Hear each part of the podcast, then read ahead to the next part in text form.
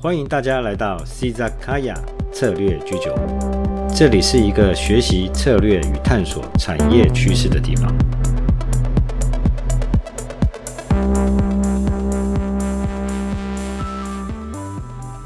嗨，大家好，我是你们的 Valen 老师。今天的节目是新冠疫情下幼儿园的经营与未来的第二集。在今天，我们先延续上周的话题，对于以幼儿园为核心的利害关系人，其中政府相关的议题，尤其是针对上周我们所讨论复学需求与群聚排斥的矛盾现象相关的内容，先做讨论与分享。再来，我们也讨论了近来幼儿园倒闭的风潮以及可能发生的原因。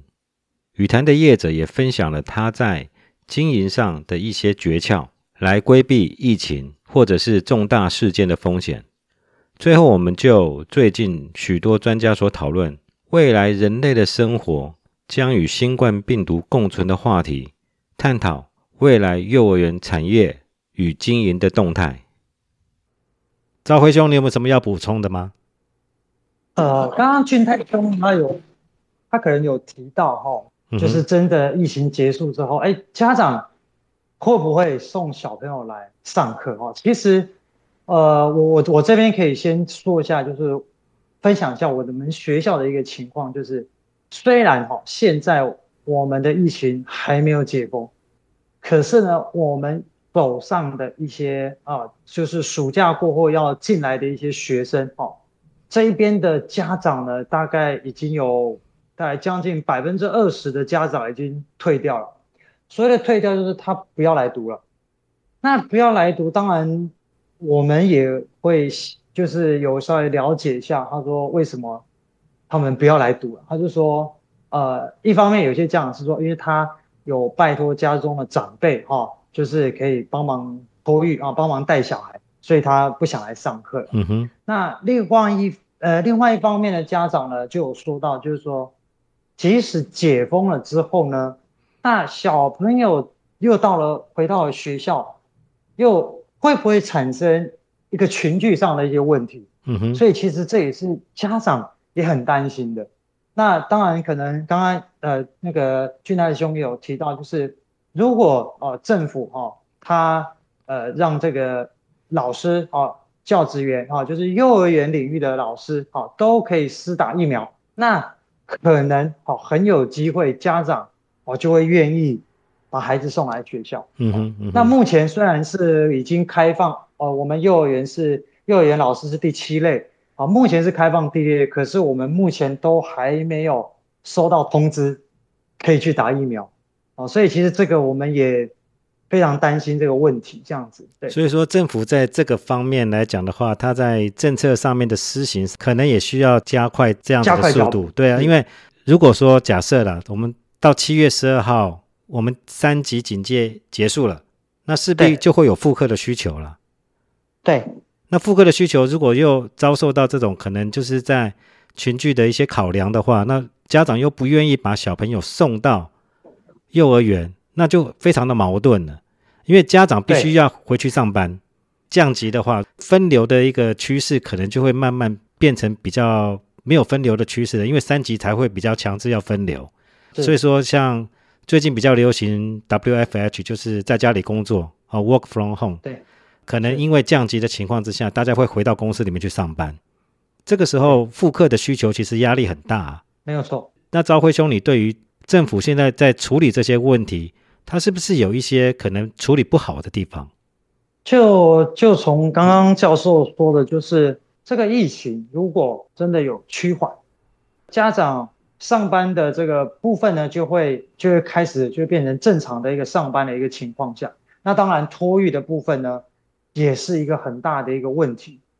我们是其实是希望啊，就是说政府他希望如果让孩子能够复课回来上课的话。那势必的是不是可能在这个疫苗的接种的部分呢？哦，就要赶快积极的一个处理，不然我们准备好欢迎孩子回来上课，可是中间就会有一些矛盾，就是家长会认为老师你还没有接种疫苗，那你很很你可能也是一个高风险的一个人，我你需要把孩子送回去吗？我能够把孩子送回去吗？所以其实这个政府的一个政策的，呃，我可能说他的一个就可能动作比较慢的问题，所以会产生这个问题，可能没有办法衔接。那没有办法衔接，就会有相对的很多的矛盾的问题出现。那一这些矛盾的问题一出现，其实，呃，大家又又要过来头痛了，就是孩子要怎么办？对啊，其实孩子还是孩子还是很辛苦，所以我们就会变成一直希望政府赶快的去执行啊，该打疫苗的赶快让他打疫苗，哦，不要再拖哦，再拖其实也没意义，对不对？是这样。因为其实最重要的。要防止本土的扩散，最重要的就是疫苗的施打。对，在这个情况来讲的话，好像除了一些纾困，对于幼儿园的一些纾困政策以外，普遍的施打，尤其是对于教育的工作者，更积极的来去做普遍疫苗的施打。好，那我们这个题目我们就先暂停在这个地方。但是我们下面要讨论的一个题目，就跟新闻最近的新闻性话题比较有直接的关联，就是。我们如果说用那个幼儿园哦，跟疫情这个这样子的字眼当做是关键字，到网络上面去搜寻的话，我们就会发现，其实很多的新闻就在讲幼儿园的倒闭潮。那当然，这个可能跟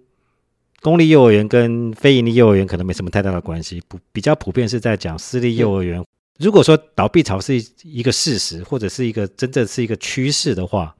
那势必会造成一些。老师哦，幼儿尤其是幼儿园的老师，造成一个失业的问题。我就在想说，幼儿园的倒闭真的是一个普遍的一个趋势吗？我想从朝辉兄在以经营幼儿园的一个角度来看的话，以及你对于你所周遭所认识的幼儿园倒闭潮是真的是一个趋势吗？在这个最近哈，可能很多的一个新闻哦，可能会出现一个哎，怎么也想不到学校也能倒。那这个是指幼儿园的哈，那其实我只能说，家长其实有很多想象不到的事情哦。其实，在经营幼儿园，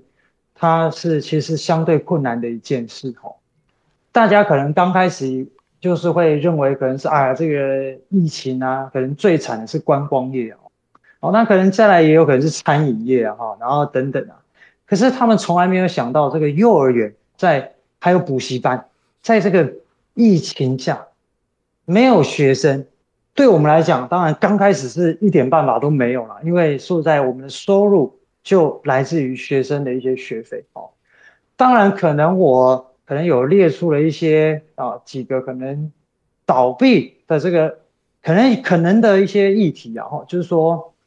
呃，像我们幼儿园，它的投资的资金其实相对的高。我们在进幼儿园的时候呢，我们的土地。跟校舍都是个人出资的，所以当然这相对的金额很高，很高的情况下，你当然不可能有这么高的一些自有资金，你可能要跟银行借贷。那当然这个借贷的部分也不可能一两年就可以偿还，可能至少要十年甚至二十年才可以偿还这个土地这个跟以及建筑物摊体这些成本。那所以相对这个投资的资金很高，这也是其中。可能的一个原因有一些幼儿园呢，它可能资金没有这么高，它可能是用租的。可是相对的呢，有一些呃地主啊，他可能印象就是会觉得说啊，幼儿园好像很好经营，很赚钱，所以通常幼儿园的租金其实都不便宜，都还蛮贵的。那当然这也是租金高，也是可能其中之一的一个原因了哈。接着可能就是呃。还有一些就是业主，他因为本身是租的哦，那因为他没有收入了，他又要付租金、付老师的薪资等等，还有其他的开销，那他可能不想，呃，也不愿意继续亏损哦，所以他可能就决定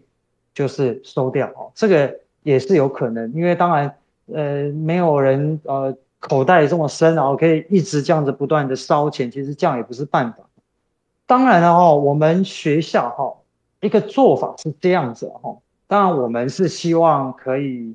继续的一个营运下去，我们当然不希望倒闭。我想说的就是呢，其实个人呢，我们的园所哈，其实在十几年前哈，那我们董事里面呢，哦，可能有开，我们有开了一个会哈，就是说，在未来的日子里哦，我们可能会发生一些哦，可能一些企业的一些危机哦。那这个危机呢，我们是不是要有一些管理的一个办法？所以呢，我们当时就做了一件事，就是呃，重大事件之紧急预备金。每个学期，我们董事我们的利润哦，英语都会提拨哦，作为紧急预备金哦，在重大事情发生之后呢，可以动用这些紧急预备金。我们这一次刚好发生了这一次的一个疫情，我们马上就跟董事会报告，因为现在的一个情况哦，没有收入，我们是不是需要启动这个紧急预备金来做支付员工的薪资？当然我们。一致通过就是没有问题，因为这个我们很早以前就已经规划好了。那所以目前哈，我只能说目前我们的薪资，呃，就是每个月都是正常的发放。那当然我们也跟员工啊，当然也会鼓励，其实你们不用担心哈。今天不管发生了什么样的一个情况，那我们元方呢，哦，我们都会挺住啊。那希望员工呢，可以跟我们一起共体时艰啊。那这个呢是以上是我们学校的一个做法。那至于其他幼儿园所，就是可能我刚刚提到的一些哦，可能有倒闭的原因的一些状况哈，这个都有机会出现。然后那至于你说这个疫情哈，如果继续再延续下去啊哈，我只能说现在哈大家都在烧老本，就是把。剩下的积蓄有多少就拿出来，就是想尽办法的，就是要撑。因为如果你不撑下去，那开学了怎么办？对啊，你倒闭了，这些孩子呢，没有地方去。啊，其实这都是很大的一个问题。因为这些这些小朋友本来就是你的客户嘛，他对不往你这边跑，他就会去其他的幼儿园了。那就看谁撑得住。对对对，对不对？对，没有错，没有错。所以当然，我我只是觉得说啊，我我刚刚分享就是，因为我们学校刚好。有有规划这个危机管理了，所以刚好用得上，那也稳住现在的应急的一个情况，能稳住多久我也不是很确定了哈。那至少这一段时间我们能撑住，这是对于我们的家长也好，对我们的员工也好，就是希望可以赶快事情可以顺利度过这样子。刚才你讲的说，你们有一个对于紧急事件的一个处理的一个基金嘛？你们平常在是。在经营上面的话，你们就会挹注这样子的基金，准备让紧急事件来使用。那我相信这个会会是一个非常重要的一个管理议题。也许有些业者他可能会听到听到我们的节目了，或者是说他们的亲戚或者朋友有在经营幼儿园，听到这样子的节目，这样子的一个意见可能就会慢慢的传播出去，让其他的幼儿园业者也听到这样子的一个。管理上面的一个非常重要的一个措施，而不是说在平常平步青云的时候，因为幼儿教育其实，在幼儿教育是一个非常重要的一重，就是我在我们的教育体系里面是非常重要的一环啊。那我相信很多的教育，很多的幼儿园的业者，他们的经营上面来讲的话，可能也都非常的好哦。但是面临到这样子一个非常重要的一事件啊，他们没如果没有在平常做准备的话，可能也会因为疫情不断的，比如说三级疫情，假设在七月十二号之后又再延两个礼拜，我在想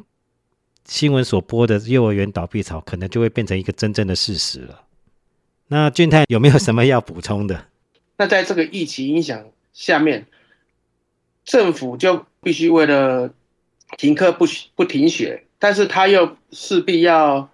维护到幼儿的受教权，还有老师的工作权益，这两方面其实在拉扯的。因为在这个疫情的影响下面，若是没有幼儿园经营下去的话，幼儿园倒闭的风潮，若是面临到倒闭的时候，势必幼儿一定会没有受教权，然后老师他也会丧失他的工作权益。所以，我们可能在疫情持续管制下去的话，这个问题会慢慢的浮现出来。那再来我们要讨论的问题呢，就是现在来看待新冠疫情的整体的发展。那最近我们常常在不管是从新闻或者是一些专家，他就会提到一些问题，就说像这样子的新冠疫情的一个现象，它未来的发展会像是一种流行性感冒，不断的存在在我们的生活里面吗？有些专家就指出说，像比如说像日本，日本新冠疫情的现象已经持续从二零二零年到现在，已经持续了一年多了。然后在生活上，人们似乎已经非常习惯跟病毒相处。啊，当然我们不希望台湾的状况会变成这个样子。但是随着病毒不断的变种，它可能就会类似像流行性感冒一样，它变成一种常态性的一种疾病的一种趋势。那面临这样子的一个可能性，那当然有很多专家也这样子的建议啊，哦，这样子的趋势可能是一种未来的可能性很大。那幼儿教育或者是幼儿园的经营，它跟中小学、高中甚至是大学之后的教育服务可能有很大的不同。因为幼儿园的经营包含托儿跟教育两个服务层面，啊，相较于其他的其他层级的教育服务，比如说像大学，我在大学里面教书，面对疫情那就开远距就好了。那远距教学可能会是一种未来教育的一种趋势。那但是幼儿教育跟幼儿托儿这样子的一个服务来讲的话，可能就跟远距它会有一点点距离。我们在之前也稍微提到这样子的一个困境。就是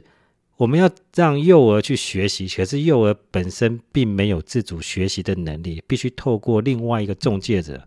比如说像是家长或其他的人来进行协助。那在这样子的情况之下，如果未来疫情的发展会是一种常态性的发展，不定时的就在我们生活周遭里面出现的情况之下，不知道两位专家如何看待我们未来幼儿教育以及托儿服务项目的一些发展？我不知道赵辉兄对这样子刚才的这样子的一个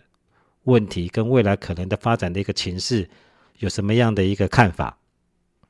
对这个疫情哦，呃，它之后如果变成常态性的哦，就像我们平常一些感冒的一些状况，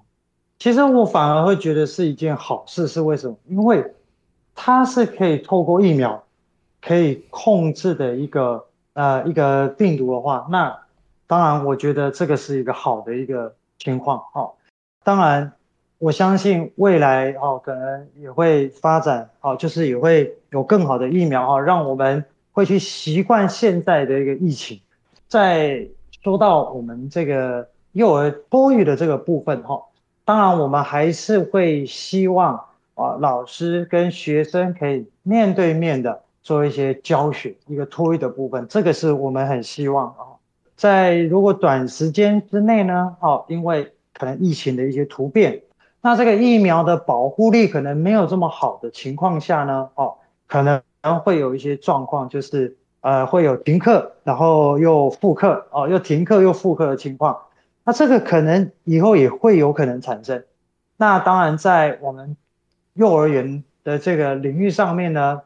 我们还是必须哦，这个可能会有一些。线上的一些课程啊，课程的部分来补助。那当然，如果在疫情舒缓的时候，小孩子就送到学校来啊啊，老师跟学生可以一起啊生活在一起。那如果疫情可能因为疫苗啊呃，可能一些呃病毒的一些变种的问题，可能就停课了啊。那当然可能还是会需要用到线上教学的部分。那当然，这个也有可能是未来的一个趋势哦，所以我们也在思考，就是要如何应用这个线上教学哦，可能在老师的平常图呃这个教学上面的一些呃学习之外、精进之外，可能也要针对这个啊这个呃这个电脑啊这些三 C 产品上面，可能也要做一些啊提升啊能力的一个提升哈，来应用这个。线上教学的时候呢，你需要准备的一些教材。那当然，家长端呢可能也相对的辛苦哦，就是因为因应疫情的关系，所以可能家长也需要配合这个啊。如果停课啊，小朋友可能就必须要在家里啊。那透过这个线上教学的部分，那家长可能也可能要辅助哦我们的孩子哈来做一个这个线上学习的一种。这一种状况哈，能不能变成常态性的哈？就是说到线上上课，其实这个我只能保守的说明了哈，因为这个我我可能前面有一些提到哈，因为幼儿本身哈，他并不会啊自行没有自主可以去操作这些哦电脑，而且他不会，他需要大人，所以这个对大人来讲，其实是某种程度上的一些负担哈。那当然，我也不希望这样子的一个情况会呃持续啊。如果在线上课程，如果是针对可能国高中以上甚至大学，这个是很好的一种方式哦。甚至以后也有可能哈，呃，学生如果请假没有来啊哈，哎，老师可能就可以给他一个线上课程的一个网址，哎，学生可能在家里或者是啊在休息的情况，他也可以做一个线上的一个上课。好，那其实这个也是还蛮蛮不错的。最后呢，可能我在呃对这个企业主哈，这个幼教一个企业主可能会有一个建议，就是我前面可能有一些有提到这个问题，就是如果这个疫情成为常态性的情况下，我们业主应该去要准备一个所谓的叫做紧急预备金。那这个预备金呢，不是一年两年的时间哦，就就准备好了。其实这个是需要很长的时间啊，累积哦，可能每年在提拨盈余的时候呢，可能是可能百分之二十或者是百分之三十，这是看各企业啊的一个董事会的一个决定哈。那只是我们在提拨这个预备金的一个情况下，那也时间也长达十几年的情况啊，所以这个预备金呢，当然平常哦可以不用不用它哦，当然也可以。把它作为啊股东的一个盈利啊，把它分分掉啊，这个都可以。只是我们在这个危机处理上呢，我们可能比较谨慎啊。我们我们自己啊，希望的是在做这个幼儿教育，我们是希望可以长久经营的哦。我们也不敢谈到永续经营，只是希望可以长久的经营，然后服务我们的孩子，然后给我们的员工有一个工作。所以，我们预防这种情况啊，其实。这个紧急预备金其实可以可以提供给我们的一些幼儿园的相关的业主啊，这是一个非常好的一个解决的一个办法。好，那我们就再请俊泰，你觉得未来幼儿教育的发展跟转型会是什么样的一个方向？然后你会给我们其他幼儿园相关的利害关系人，比如说像幼儿园的业者，或者是家长，或者是其他政府。有什么样特别的建议吗？好的，我我在这边也大概简短说明一下，我这边就幼儿教育的教保的利害关系人的层面做发言。那我的看法就是说，其实政府是在所谓的考量到受教权跟老师的工作权益，所以他才会提出所谓的停班不停学的方法。那那当然，在这个利益结构方面的话，那幼儿才是最主要的托育或是照护还有教育的对象。那教保员的话，他在这方面的话，由于幼儿园营业，他当然会面临到没有小孩子来上课的问题，但是他必须有，必须也是要加强他的人员训练，因为。部分的话都会朝向所谓的转型发展。那转型这个部分的话，我待会再来说明。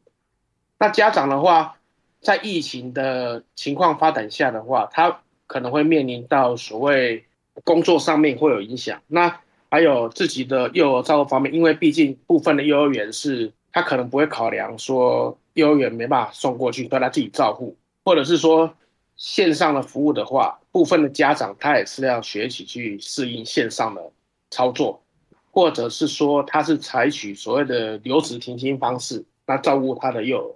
那最后面的话就是幼儿园。那幼儿园在经营方面的话，他当然也会面临到说，我刚刚讲的就是，不管是租金或水电或是人事成本上面的问题。在这种情况方面的话，回归到说幼儿园的经营方式，我认为说，其实幼儿园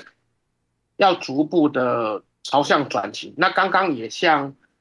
赵辉大哥说，提出所谓的预备金的概念，这个我觉得这个因为资金的充足，它也必须要长时间的投入这样子。但是如果说幼儿园经营上，他有有这个一初始就有这个目标的话，或许到这个这时候在转型的时候就比较方便。我这边补充的就是说，其实，在在过去，我在六月一号的时候，像《经济日报》，我有看到说，其实在美国方面来讲，他他也有讨论过说，其实疫情的影响，幼儿他是没办法自主学习的。那所以说，他们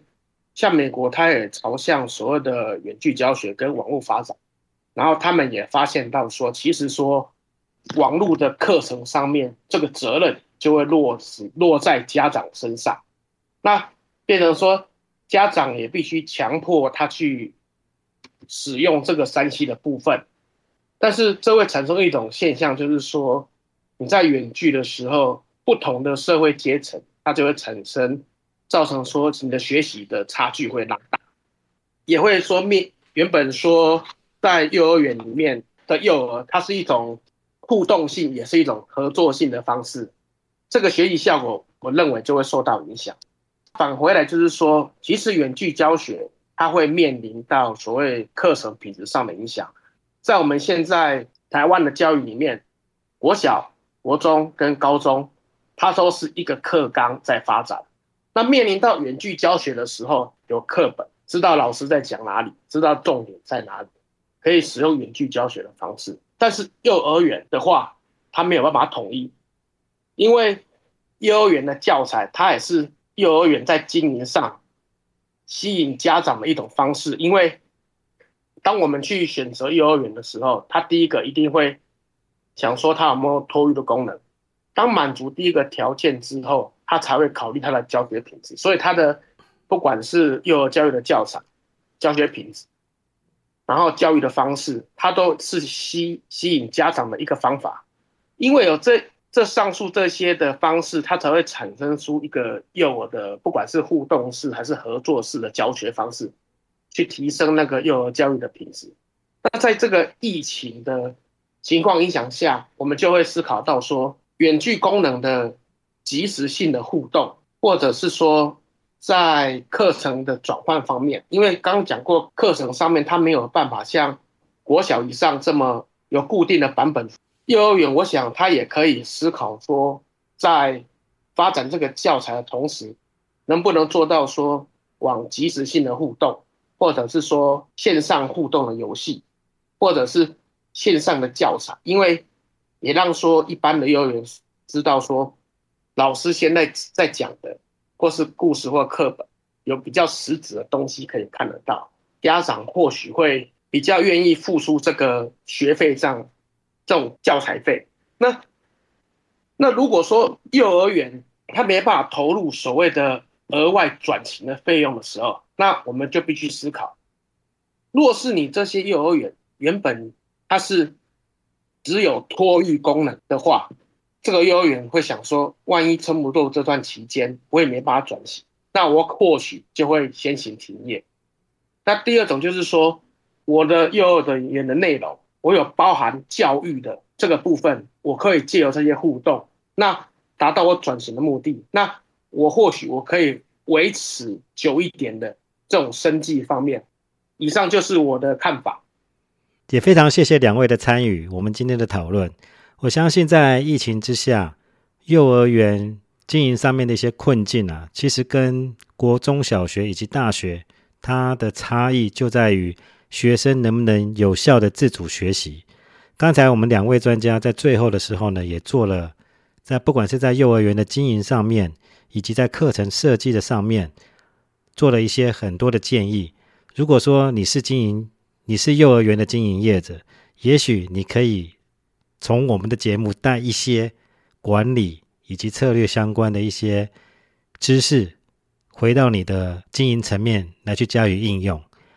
我相信，在未来，我们看待现在新冠疫情病毒的变种，